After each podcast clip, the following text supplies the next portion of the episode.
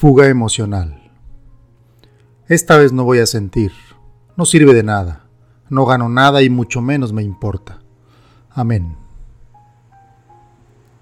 Cada vez que interactuamos con las personas a nuestro alrededor, se van formando pequeños lazos invisibles e imperceptibles que nos pegan literalmente a ellas.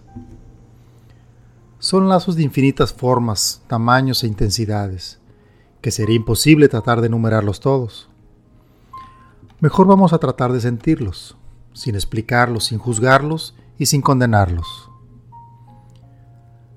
Me gusta escuchar a las personas. Generalmente pongo verdadera atención a lo que dicen, hacen y piensan.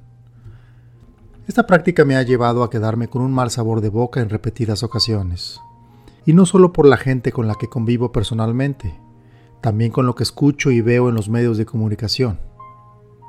Así fue por mucho tiempo mis emociones empezaron a fugarse.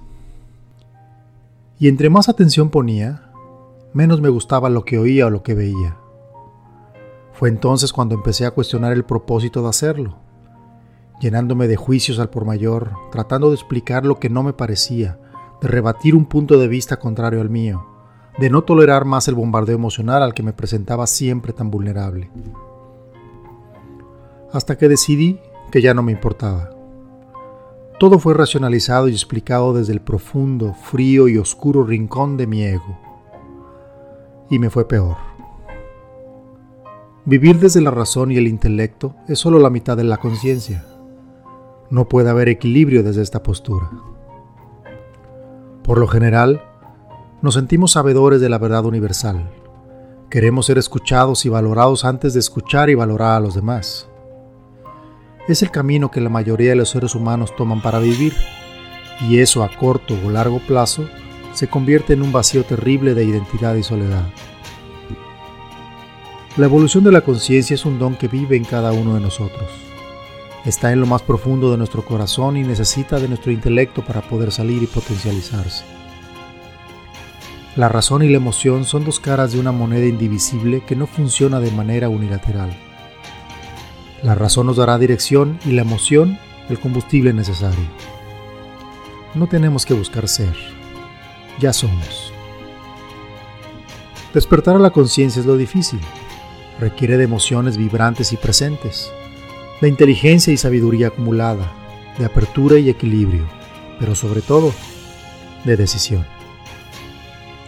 Yo me encuentro en la decisión, pero decir que ya estoy despierto Sería demasiado pretencioso de mi parte y en todo caso, sería mi ego el que estaría hablando.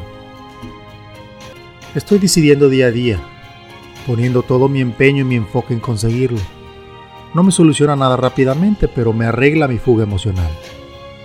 Y vuelvo otra vez a escuchar a las personas, pero desde otra conciencia. Sigo poniendo atención a lo que me dicen y hacen, pero sin juzgar por anticipado, sin la pretensión de que yo puedo ser mejor.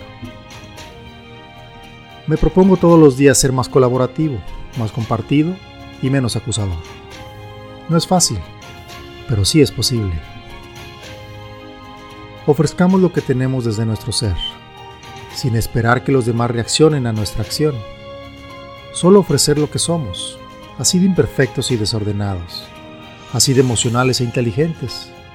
Ofrecer desde nuestra propia vulnerabilidad Llegará el momento en que los demás se den cuenta que tienes algo valioso que aportar y quizá lo quieran aprovechar. No esperemos retribución ni reconocimiento, no funciona así. Nuestra ganancia la obtuvimos desde mucho antes, cuando lo decidimos, cuando nos liberamos de la carga emocional de querer encajar siempre y a toda costa. La ganancia no será suficiente, será abundante Tapa tus fugas, encuentra tu propósito, abraza tus emociones y equilibra tu mente. Lo que tienes por ofrecer es maravilloso, solo cuando lo decides.